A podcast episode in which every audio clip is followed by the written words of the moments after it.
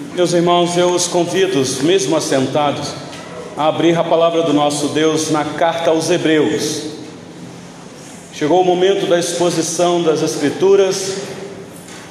Nós temos um texto aqui para, junto com a igreja, apresentar e no final tirar algumas lições. Estamos com o compromisso da exposição desta carta, carta aos Hebreus. Já fizemos a exposição de cinco capítulos. Encerramos semana retrasada o capítulo 5. Semana passada não foi possível estarmos junto com os irmãos a continuação da exposição. E aprovo o Senhor Deus hoje nos trazer até este local para juntos aqui ouvirmos da mensagem escrita. Então eu peço que você abra a sua Bíblia, por gentileza, se você tiver ela ainda de papel nas suas mãos. Mas se você tiver ela no aparelho de celular, não tem problema de você ligar ela e manter ela ligada. Hebreus capítulo 6, o texto, como está exposto, será a, apenas de três versículos. Hebreus 6, de 1 a 3. Diz assim a palavra do Senhor. Todos acharam, meus irmãos? Para acompanhar a leitura. Por isso, pondo de parte os princípios elementares da doutrina de Cristo, deixemo-nos levar para o que é perfeito, não lançando de novo a base do arrependimento de obras mortas e da fé em Deus, o ensino de batismo e da imposição de mãos, da ressurreição dos mortos e do juízo eterno. Isso faremos se Deus permitir. Até aqui a leitura da palavra do nosso Deus. Meus irmãos, nós estamos caminhando para o texto dramático que irá vir. Talvez, se o Senhor nos permitir, na próxima semana, a próxima exposição que se dará dos versículos 4 a 9, se eu não me engano, 4 a 8. Mas hoje nós iremos continuar naquela mesma tônica da, do último sermão. Este sermão aqui é um, um sermão de exortação, porque o texto é um texto exortativo. E a carta, meus irmãos, foi escrita com uma finalidade e para um público que o autor tinha em mente. Então, o público-alvo desta carta, a princípio, não era para nenhum de nós aqui nesta noite. Nós apenas pegamos o texto, li o texto, mas eu tenho que ser fiel primeiro, em primeiro lugar ao texto, que tem uma finalidade primária. Claro que o texto também foi escrito para nós, porque nós temos informação pela própria Escritura que tudo que foi escrito para o nosso ensino foi escrito para repreensão, para educação, para trazer crescimento. Mas aqui o texto foi escrito com uma finalidade primária. E a exortação aqui, meus irmãos, como você já tem acompanhado, é uma exortação para que os seus leitores pudessem prosseguir ou progredir no conhecimento da pessoa de Cristo a quem eles haviam abraçado a fé, para que eles não ficassem estagnados. E é nesse sentido que o texto tem aplicação para nós aqui. Porque, meus irmãos, todos nós que estamos aqui, quero crer, na sua maioria, tem um conhecimento básico de quem é o Senhor Jesus. O Senhor Jesus na nossa nação, meus irmãos, tem sido apresentado de uma maneira assim, veloz. Num clique num celular, você tem muitas informações sobre a pessoa bendita do Senhor Jesus. Mas há uma diferença em conhecer e conhecer o Senhor Jesus.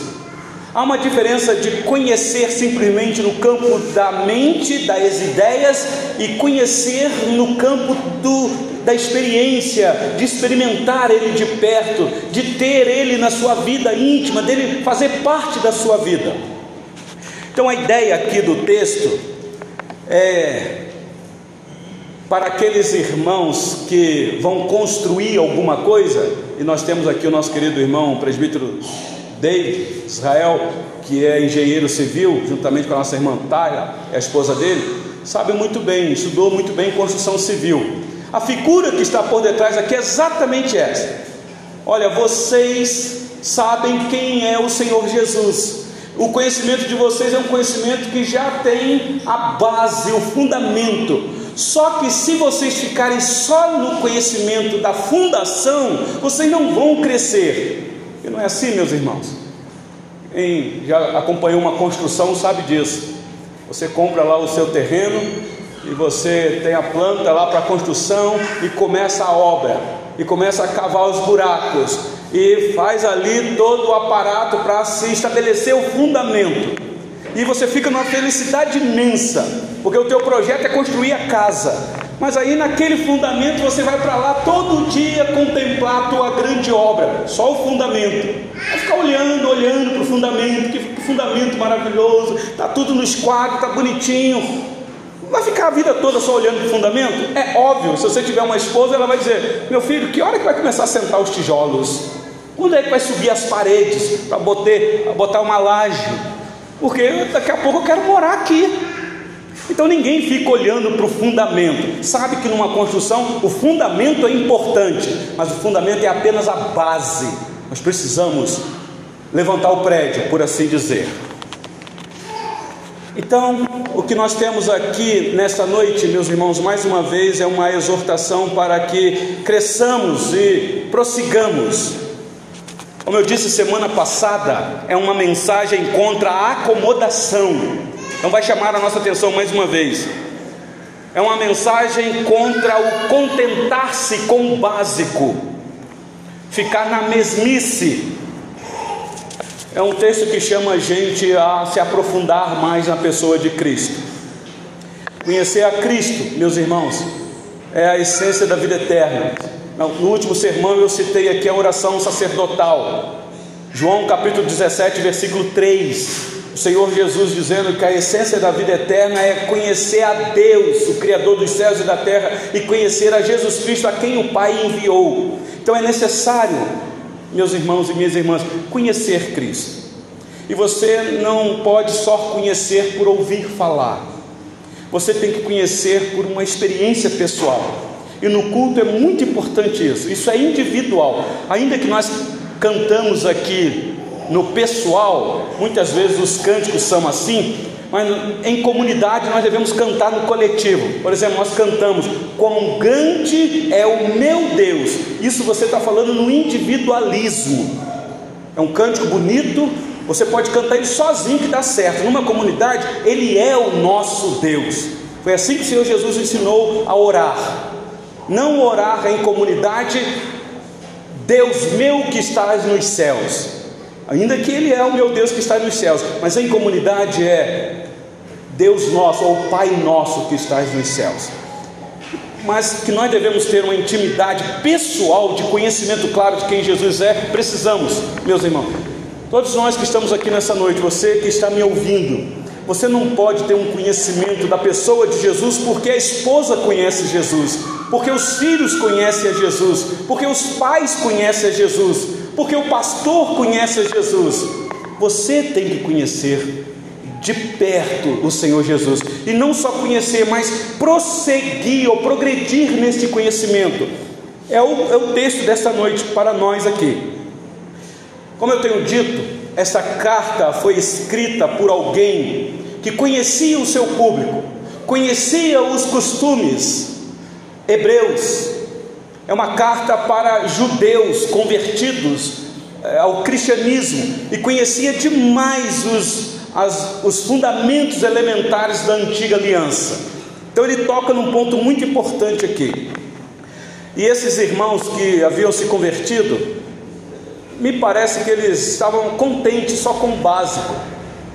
E o autor está dizendo: se vocês ficar só no, se vocês ficarem só nesse conhecimento básico, vocês podem cair, vocês podem naufragar, vocês podem ser tomados de surpresa por alguém que vem com uma doutrina mais concisa sobre vocês, uma doutrina falsa, e vocês serem levados por esse vento de doutrina. Então, o cuidado do autor aqui é que esses irmãos estavam sendo tentados a largar a fé, o cristianismo. Então, o alvo desta carta é tentar sim impedir que esses irmãos fizessem isso. não só que eles não largassem a fé, mas que eles pudessem amadurecer nesta fé. Foi a tônica do, do último sermão, meus irmãos. Mas agora, o nosso autor continua dizendo: vocês precisam continuar progredindo, prosseguindo cada vez mais, porque a vida cristã, é o que está por detrás aqui, é uma maratona. Você não pode parar. Você tem que continuar nesta corrida. É, alguém já disse, é como você andar de bicicleta. Quem gosta de andar de bicicleta aqui sabe.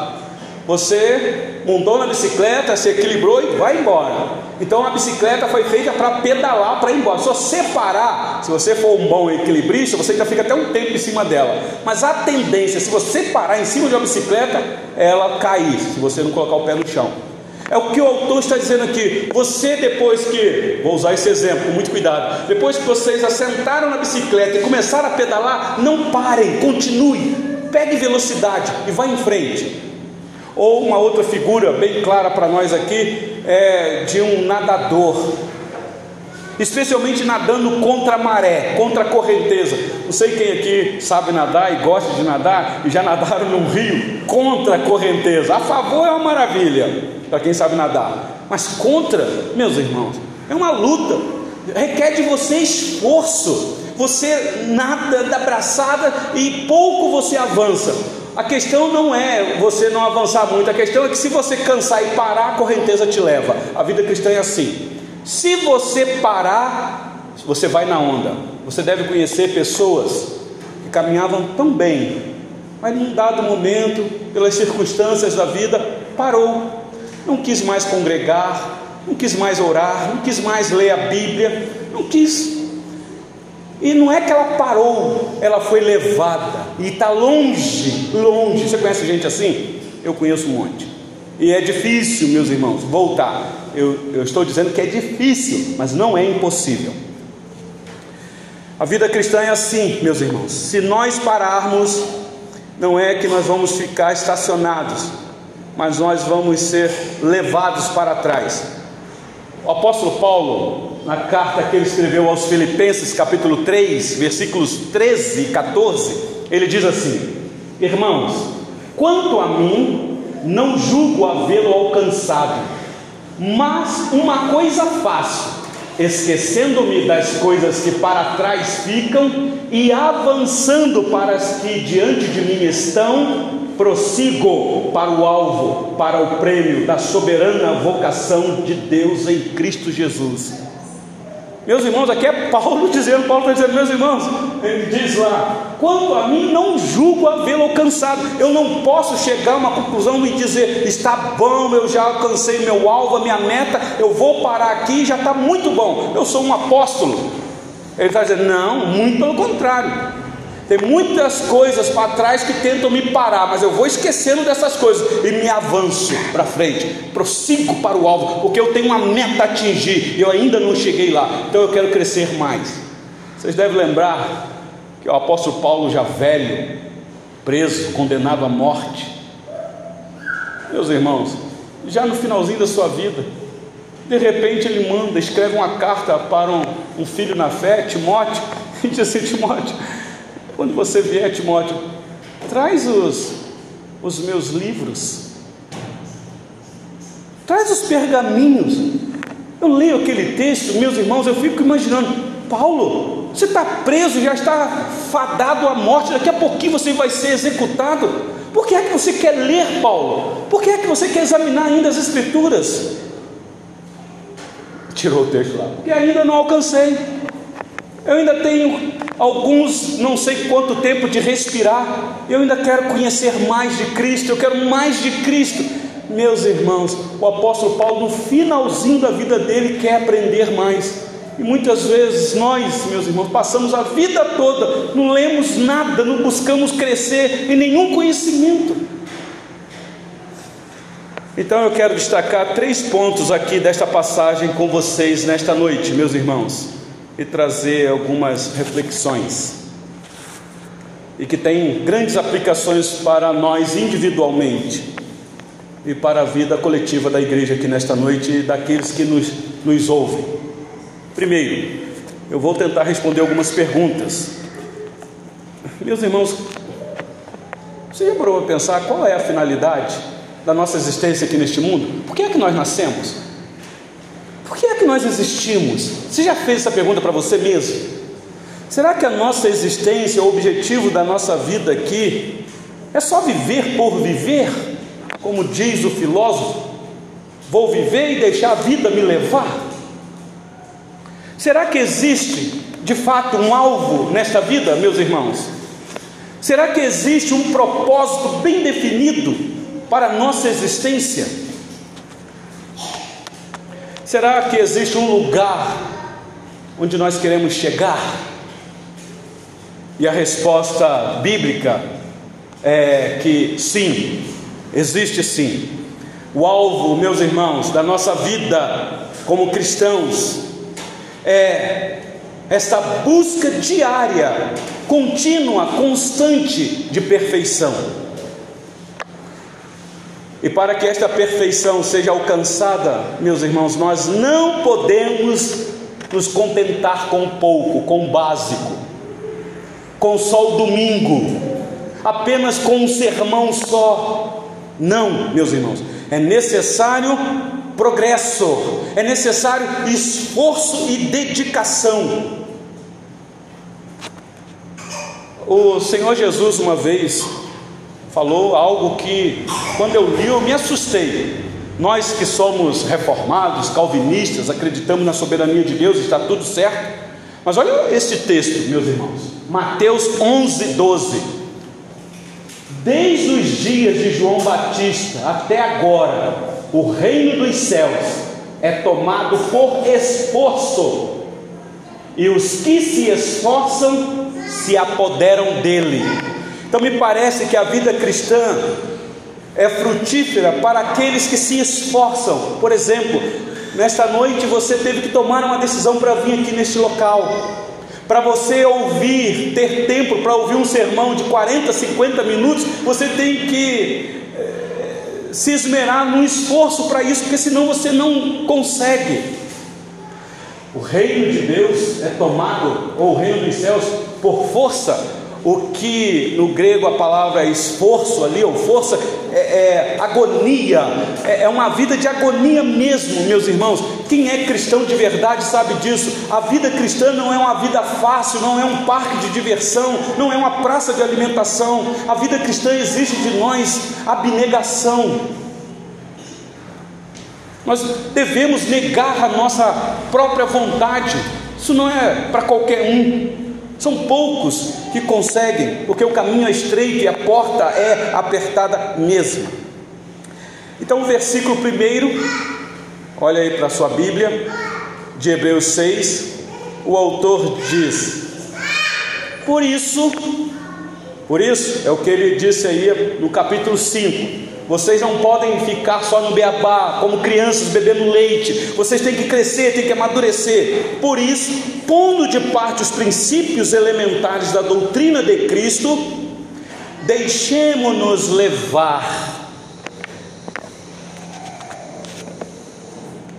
Meus irmãos, aqui é um esforço para o alvo da perfeição. O Senhor Jesus diz em Mateus capítulo 5, versículo 48, que nós devemos ser perfeitos, como perfeito é o vosso Pai Celeste. Uma vez alguém fez a crítica falou assim: Pastor, como é que alguém consegue ser perfeito como Deus? Deus é um só. Ninguém consegue ser Deus nesse sentido. Meus irmãos, quem conhece as palavras do Senhor Jesus sabe o que ele está dizendo aqui. Ele chama os seus para serem santos, para serem perfeitos, porque o Pai dele é perfeito. O nosso alvo é a perfeição. Se vamos atingir o alvo, meus irmãos, é outra coisa, mas o nosso esforço é esse: é viver todo dia buscando esse alvo da perfeição, todo dia. E aqui não tem nada de farisaísmo, meus irmãos, aqui tem um esforço daquele que sabe que não consegue agradar a Deus, sabe que peca, sabe que ofende a santidade de Deus, que não dá a Ele o devido louvor que ele merece. Então nós precisamos, meus irmãos, sempre lembrar, vez e outras palavras do Senhor Jesus. E esta perfeição aqui, preste atenção nisso, meus irmãos. não é ausência de erros, falhas e pecados. Eu quero deixar isso bem claro. Porque a mesma Bíblia que diz que devemos ser perfeitos, e devemos mesmos, a mesma Bíblia também diz que nós somos pecadores, e os seremos até a volta de Cristo, ou até o dia da nossa morte. É claro em dizer isso, a começar do pastor, todos nós aqui somos pecadores. Todavia, meus irmãos, ser perfeito significa amadurecimento, crescimento no conhecimento, um conhecimento pleno de quem é o Senhor Jesus e o que ele já fez por nós. Meus irmãos, nós estamos aqui nesta noite não por causa da Igreja Presbiteriana do Brasil. A Igreja Presbiteriana do Brasil é uma bênção, é uma igreja séria que zela pela pregação, por um culto simples, centrado na pessoa de Cristo. Mas a Igreja Presbiteriana não salva ninguém, pastor presbiteriano não salva ninguém. Apenas, meus irmãos, nós apontamos o caminho daquele que salva. Então é necessário você conhecer de Cristo, saber quem Ele é, ter uma experiência com Ele se deleitar nele, se alegrar nele, se satisfazer nele e confiar plenamente nele. Essa é a chamada do texto nessa noite para nós, meus irmãos. Então, o alvo da vida cristã é crescer, crescer e crescer. E vocês perceberam que o nosso autor diz que nós devemos nos deixar levar, olha aí no versículo 1: deixemos-nos levar para o que é perfeito. O propósito do autor aqui, meus irmãos, se inclui nesta condição, mesmo sendo uma pessoa espiritual, o autor dessa carta, e ele o é, a ponto de escrever uma carta que entrou no conjunto de livros chamado Bíblia, ainda assim, ele não ficou de fora desta exortação. A exortação é para ele também. Ele está, ele está dizendo: meus irmãos, nós devemos nos deixar levar, porque eu também preciso me deixar levar. Talvez o que está por detrás aqui é dizendo: eu ainda não alcancei o alvo, eu estou prosseguindo para o alvo também. Ele também tinha que crescer ele também tem que progredir. E com isso, meus irmãos, eu entendo que a Bíblia está dizendo que não há exceção à regra. Não há. Se o autor desta carta aos Hebreus se inclui entre aqueles que precisam caminhar para a perfeição, por que é que nós vamos achar que nós já chegamos a um patamar que não precisa mais? Eu estou falando isso porque a teologia reformada tem despertado muitos jovens a estudar, a ler, a se qualificar. Muitos jovens estão chegando para a nossa denominação porque é de tradição reformada. E a porta está aberta para a qualificação, estudar teologia, a sua pós-graduação, o seu mestrado, se chegar no doutorado e pós-doutorado. Que as portas Fiquem abertas para isso se você quiser estudar teologia. Mas, meus irmãos, nunca chegará um tempo na nossa vida de tanto estudar, estudar, estudar, que a gente vai dizer: agora já cheguei no topo. Nunca, olhando para este texto. Não há exceção aqui, meus irmãos, é para todos. Todos eles, Paulo, o apóstolo, Pedro, o apóstolo, todos eles, a vida toda, nós devemos caminhar em direção do que é perfeito. Nunca vai chegar um dia em que na nossa vida nós vamos dizer que estamos prontos. Meus irmãos, a vida cristã é marcada por este avanço e progresso. Não sei se você aqui nessa noite está entendendo o que o Senhor Deus quer de você. Talvez você veio aqui exatamente com essa finalidade. O Senhor Deus se trouxe aqui para dizer: olha, se deixe levar para esta perfeição. Vocês prestaram atenção? Nós defendemos a soberania de Deus. Deus é soberano mesmo. Mas vocês estão percebendo aqui a responsabilidade humana? Meus irmãos, a soberania de Deus não anula a nossa responsabilidade. Deus não nos criou como robô. Precisamos tomar uma decisão, meus irmãos.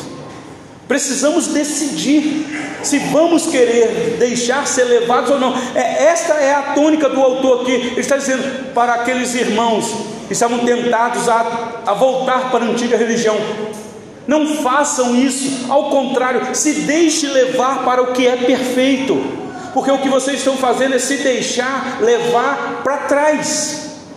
Em vez de vocês, de vocês esquecerem das coisas que para trás ficaram, vocês estão querendo voltar para os rudimentos, para o fundamento. Vamos crescer, vamos crescer. Então nós temos Deus ao nosso lado nos ajudando.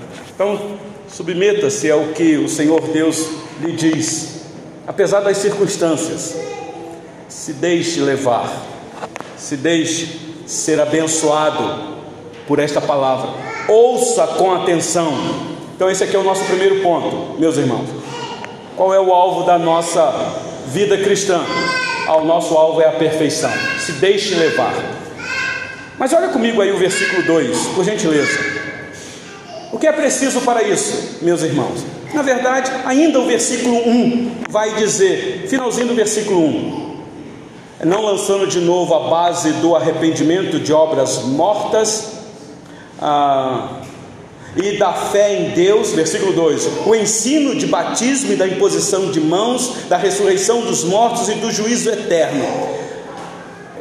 Ele está dizendo: vocês precisam pôr à parte os princípios elementares da doutrina de Cristo e o princípio elementar da doutrina de Cristo é uma repetição do que está aí no versículo 12 do capítulo 5. No versículo 12 ele diz assim: Pois com efeito, quando deviam ser mestres, atendendo ao tempo decorrido, tendes novamente necessidade de alguém que vos ensine de novo quais são os princípios elementares dos oráculos de Deus. Está claro aí. Na última mensagem eu não respondi para vocês o que é um oráculo de Deus. Meus irmãos, um oráculo era um sacerdote no Antigo Testamento, por assim dizer, através de quem os deuses falavam. Dentro da nação de Israel, o Deus Yahvé. É através do sacerdote. Ele era o mediador entre Deus e o povo. Só que o autor agora está dizendo que o verdadeiro oráculo de Deus que é a palavra dele que os sacerdotes traziam, agora este oráculo está encarnado numa pessoa que aqueles irmãos abraçaram a fé, que era o Senhor Jesus. E a exortação aqui é para que eles não lançassem de novo a base, porque eles já conheciam o Senhor Jesus. Então, uma vez que eles já conheciam esses princípios elementares, eu vou tentar explicar para vocês aqui que princípios são esses. Eles estavam num retrocesso de crescimento, é como ficando olhando só para o fundamento. Eu quero repetir isso daqui. Mas a casa tem que levantar. E olha comigo aqui ah, os princípios elementares que ele lista aí, está aí na sua Bíblia arrependimento de obras mortas, são os princípios elementares, da fé em Deus, o ensino de batismo, o ensino da imposição de mãos, o ensino da ressurreição dos mortos e o ensino do juízo eterno. Meus irmãos, para o autor, isso daqui são princípios elementares. Para nós que temos pouco conhecimento, isso aqui para nós é muita coisa.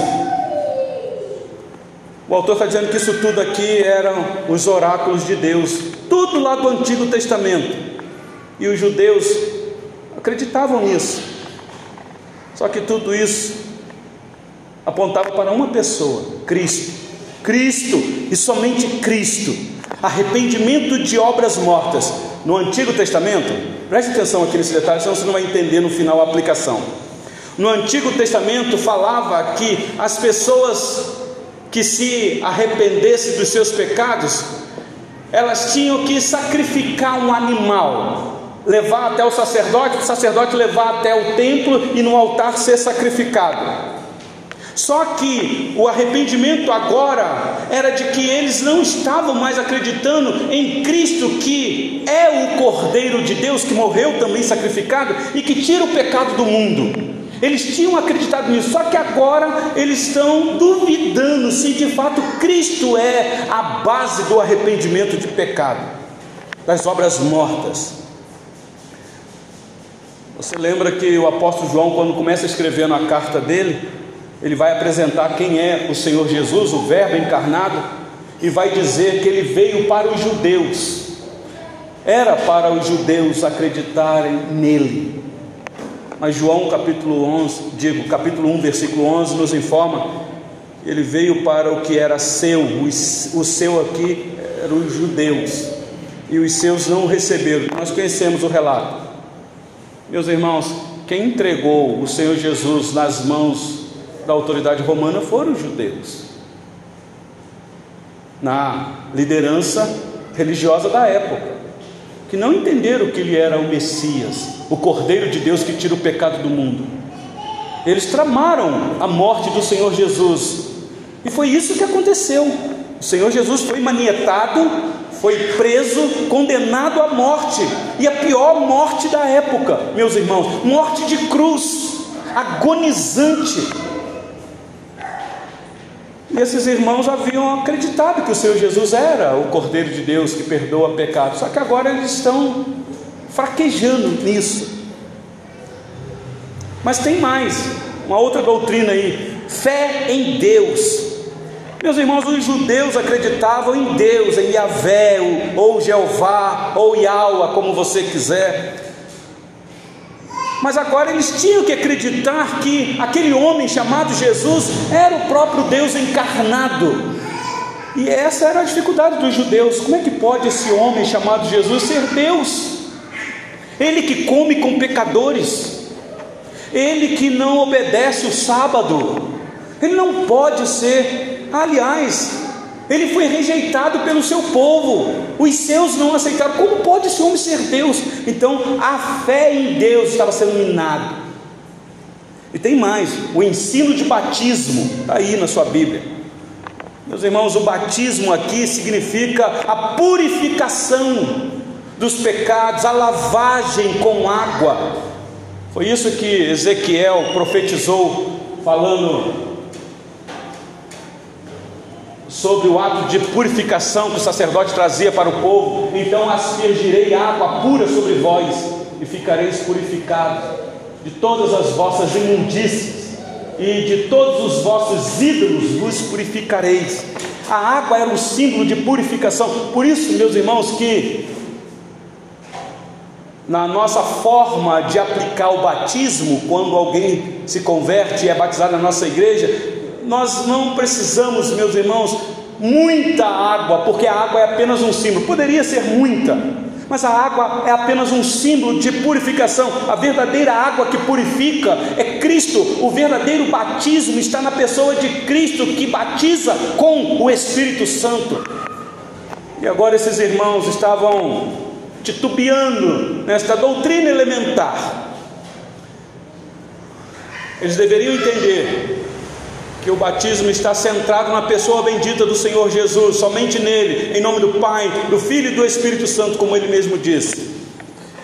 Mas tem aqui um outro, uma outra doutrina elementar que é mais pesada ainda: o ensino de imposição de mãos, está aí no texto.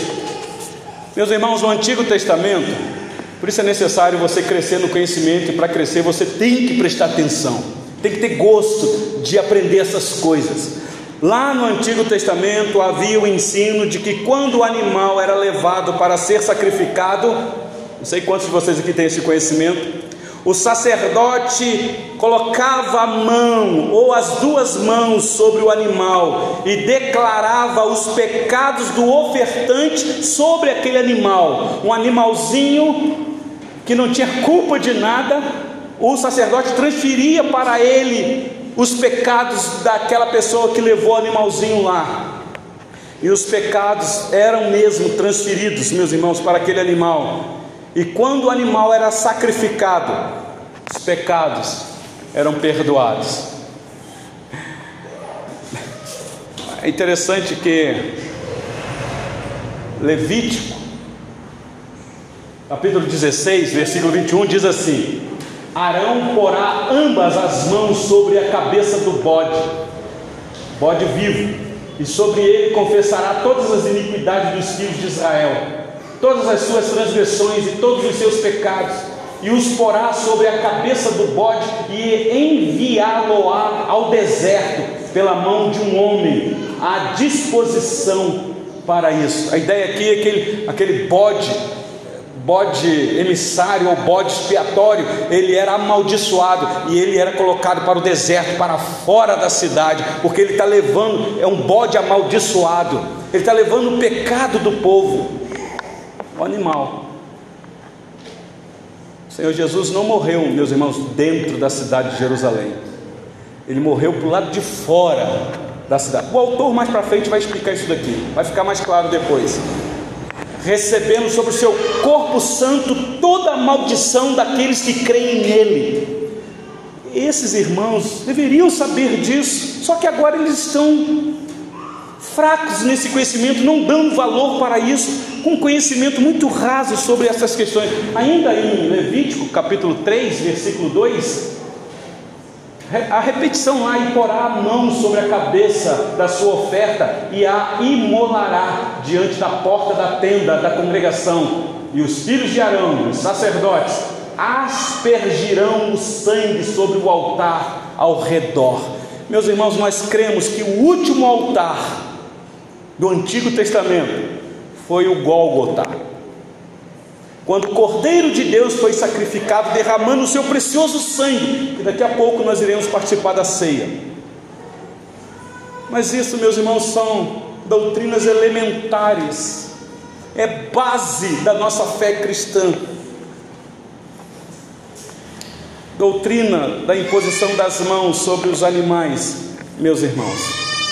Então, por último, ele vai falar do ensino de ressurreição dos mortos. É uma outra doutrina também, que os judeus, os judeus especialmente da, dos partidos dos fariseus, acreditavam em ressurreição dos corpos ou dos mortos. Os saduceus não, mas os judeus fariseus acreditavam. Vocês lembram aqui que na liturgia nós lemos o Salmo 16, versículo 10, uma profecia sobre a, a vida do Senhor Jesus, que seria morto, mas que o corpo dele não iria experimentar decomposição lá na tumba. Ele, o salmo diz assim: Pois não deixarás a minha alma na morte, ou seja, a, a, confiança de que o Cordeiro de Deus que tira o pecado do mundo iria ser morto, sepultado, literalmente, mas ao terceiro dia ele seria ressuscitado. Ele não iria experimentar a decomposição como é normal quando um querido nosso morre. Você vai lá e sepulta a pessoa dignamente e a pessoa entra no estado de decomposição. Senhor Jesus não experimentou isso.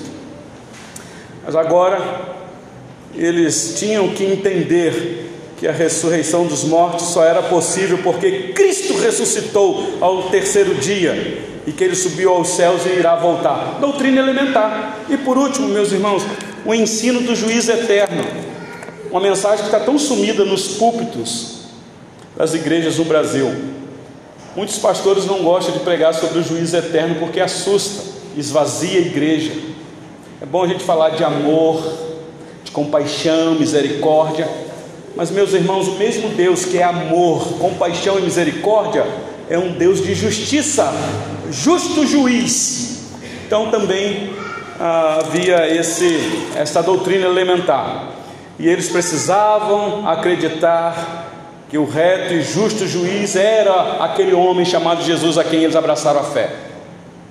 E por último, meus irmãos, para eu encerrar aqui, para que tudo isso aconteça, é preciso da soberania de Deus e o esforço humano, eu disse aqui para vocês.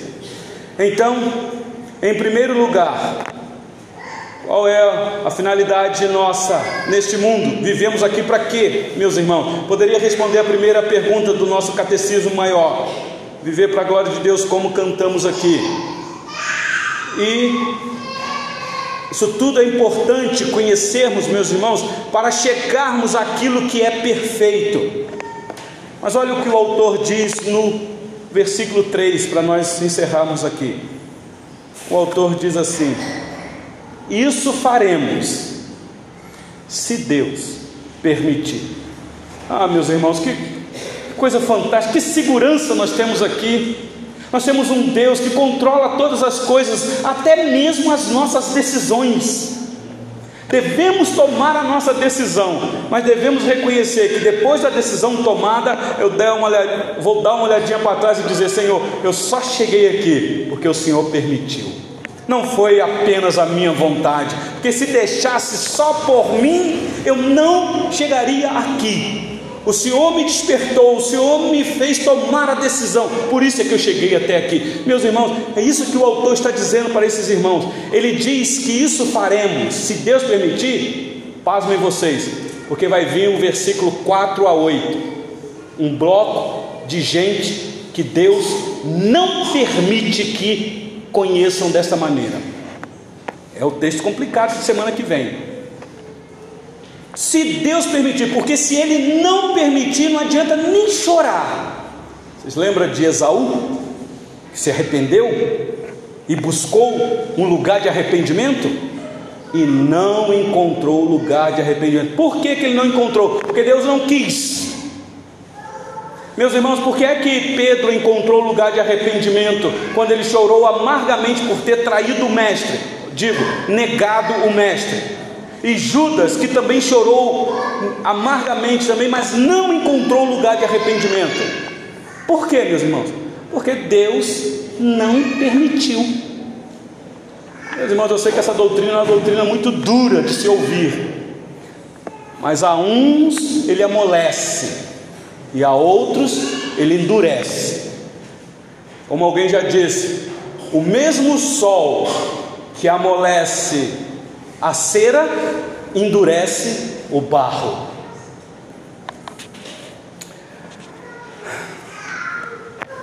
Então, só para você. Olha o versículo 4. Você não se assustar com o que eu estou dizendo. É impossível, pois, que aqueles que uma vez foram iluminados e provaram o dom celestial e se tornaram participantes do Espírito Santo, e aí continua o texto, que eu não vou entrar nele agora porque não é a mensagem.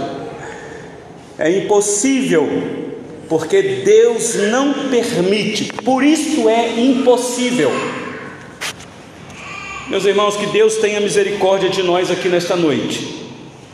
Eu concluo esta mensagem fazendo sempre a pergunta que eu faço com vocês: o que tudo isso aqui, meus irmãos, tem a ver conosco aqui neste local?